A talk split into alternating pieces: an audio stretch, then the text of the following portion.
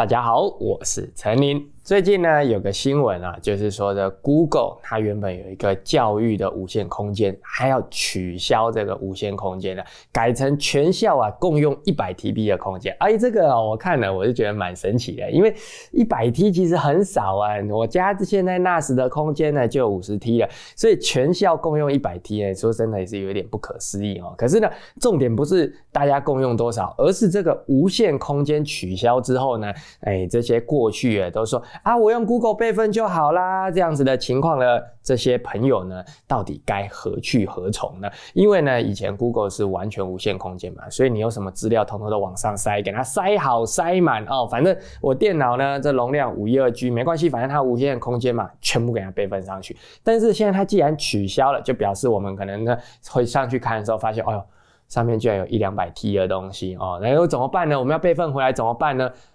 今天就再来跟大家介绍一下这个东西哦，就是 NAS。其实 NAS 我有拍过很多影片了，你在我的频道里面呢可以看到很多 NAS 的影片。但是呢，还是有很多朋友不了解 NAS 到底是什么，它可以干什么用。我们今天要离开 Google 的时候买 NAS，它可以帮我们做什么样的事情？今天就来跟大家聊聊这个。我已经用了。快要十年以上的备份神器，NAS 到底是什么？那开始之前呢，记得要订阅我。那如果说呢，你有任何的问题想法，也可以在我 YouTube 频道的影片下面留言，我都会看到。那我们就开始了。NAS 这个东西啊，其实它是一台小电脑哦。你在外面看到市面上可以看到很多长得像这样的产品，就是一个箱子，然后呢上面有很多个插槽，这个插槽呢每个都是可以这样抽出来的。那抽出来之后是干嘛的呢？就是把这个硬碟哦，这个东西，这个硬碟装进去之后呢，再这样子把它。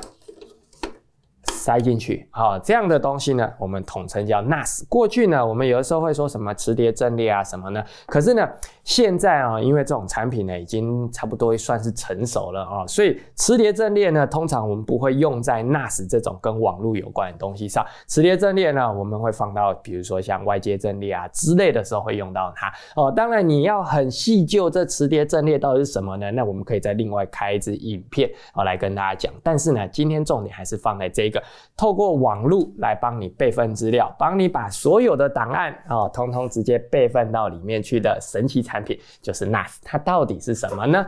啊，NAS 这个东西啊，它的全名啊，这 NAS 呢，其实用中文来讲就是。透过网络连线的储存空间哦，NAS NAS 哦，那这个东西呢，其实刚讲了，它这个盒子是一个小电脑啊，里面的核心呢，现在比较呃算中高阶吧啊，都是 x 八六的平台，因为是用的 Intel 或者是 AMD 哦，这个也顺便跟大家讲一下，很多朋友看我过去两年呃差不多两三年的文章哦，都说啊一定要买 Intel 的 NAS 才好啊哦，那这个的时候呢，很多朋友会误解哦，那是。买 AMD 不好啊？不是这样子，其实是因为呢，那是旧的文章，我们这个资讯内容呢要与时俱进。两三年前呢，几乎没有厂商推出 AMD 的 NAS，为什么？因为两三年前 AMD 不知道在干嘛嘛。哦，但是呢，现在 AMD 已经奋发图起了，所以它的这个。就是这种叉八六平台 CPU 呢，现在 NAS，比如说像呃，你如果看就是下面连接的严选商城啊，Synology 的 DS 一六二一 Plus 或者是 Synology 的一八二一 Plus 这两台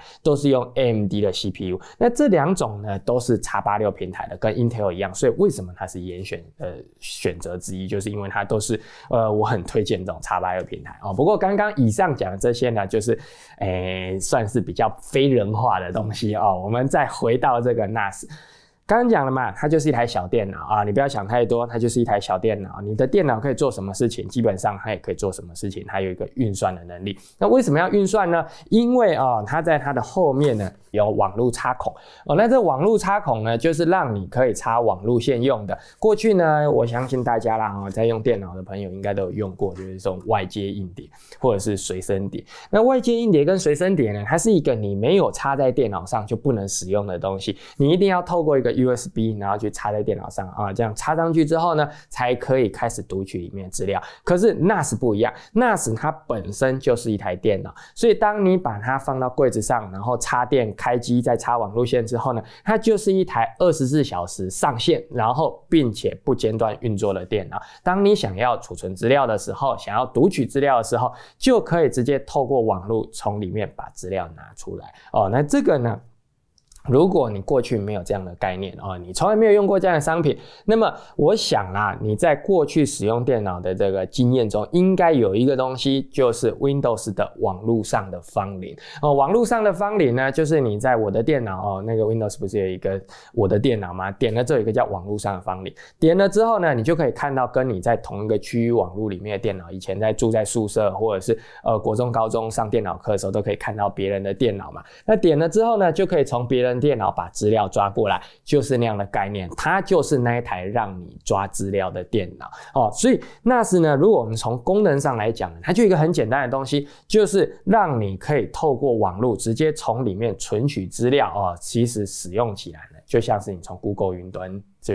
读取资料一样，你用 Google 云端的时候，不就是直接从 Google 那边把资料抓回来啊？你要存资料的时候，又把资料放回去 Google 那边嘛？那之所以可以提供你这样服务，是因为在 Google 的公司哦，他们的资料中心里面有很多很多的伺服器，可以让你把资料这样透过网络上传。那这个 NAS 呢，就是一个让你在自己家里自建一个伺服器的小东西啊。你以前啊，我把东西啊，通通都丢到 Google 那边去啊，但是呢，现在不用，你把这个。放在你家的柜子上，资料存在里面，就好像呢。以前啊，买个黄金呢，然后觉得放在家里会招小偷啊，那你就把它拿去银行哦，银行开个保险柜，然后把东西放在里面。那那个保险柜是银行的嘛，你要拿要存放进去，要拿出来放在银行。可是呢，有一天你就觉得说啊，我不想要再把东西放在银行了，或者是银行他就跟你说，哎，不好意思，以后你放一个金条，我们以前是租你一个柜子，那现在呢，你只要放一个东西进去就给你收钱，那你就觉得不爽啊，你这样子收太贵了，不想要放在那边呢。于是呢，你就去买一个保险柜哦。买一个小小的小金库，然后放在你家的衣柜里面，然后把你的黄金呢，通通放在那个衣柜里。这个 NAS 就是这样的概念，就是这种本来是放在那边别人那边的东西呢，把它放回来自己家里，然后呢一样可以存取，然后它的透过的什么这些存取手机存取、电脑存取啊，这些都可以，就是直接透过网络就可以存取里面的东西，这就是 NAS 哦。那这个时候呢，你就想，可是呢，我用这个 Google 的时候啊，它有一些很神奇的功能，比如说我只要把这个档案呢放在这个资料夹里面，它就会自己同步啦哦，或者是呢。我只要打开，比如说 Chrome，然后呢，输入我的。Google 的这个呃文件，或者是 Google 的试算表，那我就可以在 Google Document 上面直接开档案啊，可以在上面编辑啊，这些东西，难道 NAS 也可以做到吗？现在哦，我们今天已经是二零二一年了哦，那 NAS 的发展也超过十年了。过去你可能比如说你上一次接触到这个东西的时候十年前，你想说啊那个时候不行，现在也不行，没这回事。现在的 NAS 呢，它能够做到的事情呢，其实跟你在 Google 云端上做的事情其实差不多哦。比如说呢，刚刚讲。讲到第一个就是你可以同步资料。我今天电脑一个资料夹，把所有的文件档案通通放进去，它就会自己跟云端同步。然后我电脑不见了，这些档案也不会不见啊。过去呢，这个功能你要靠 Google，要靠 Dropbox 才可以做到，但是 NAS 现在也可以。以 Synology 来说呢，它有一个叫 Drive 的套件，它就可以让你做到说，我今天在电脑里把一个资料放进去，它就会自动同步到 NAS 上哦。然后呢，当你又有一台电脑在登入这个账号的时候，它又可以再把这资料把它同步回来。这个是 NAS 的基本功。实际上呢，我现在每天在做的事情都是这样啊。我的影片我是用那个相机拍的嘛，相机拍了之后呢，我就把它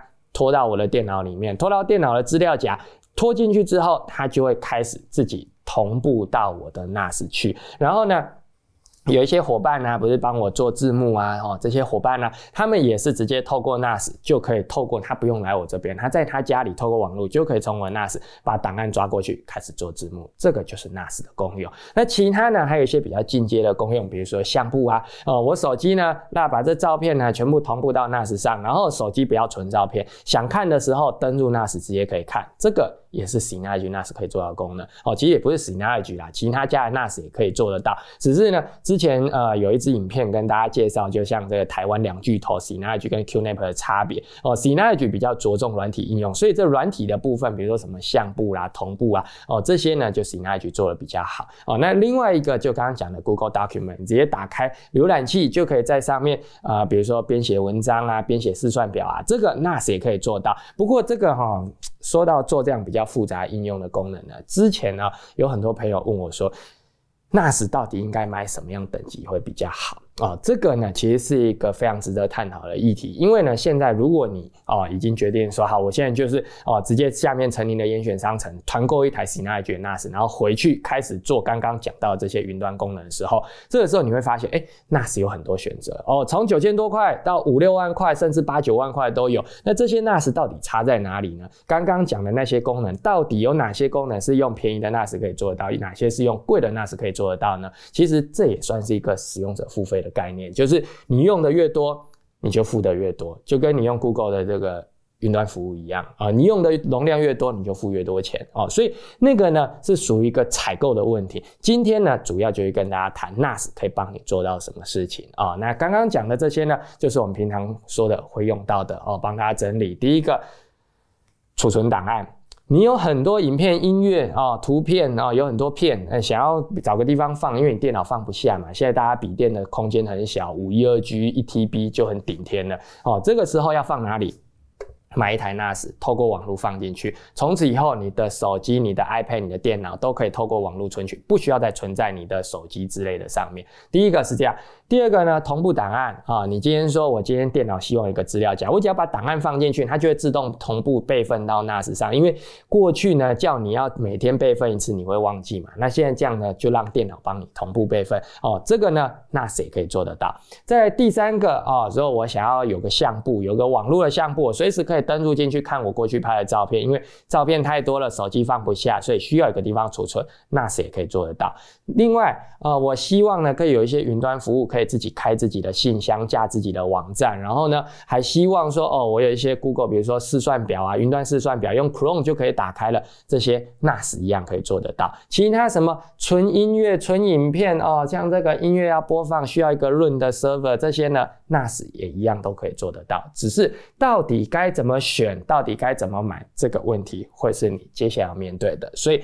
记得要订阅我，之后有机会再跟大家讨论。那最后提醒，如果你要团购 NAS，但是呢，呃，你这个不知道该怎么选的话，资讯栏里面呢找到我的团购链接啊，里面有说明哦，里面呢也选了 Synage 五台我认为最值得买的 NAS 哈，直接从里面选就对了。那我们今天就讲到这里，我是陈宁，我们下次见，拜拜。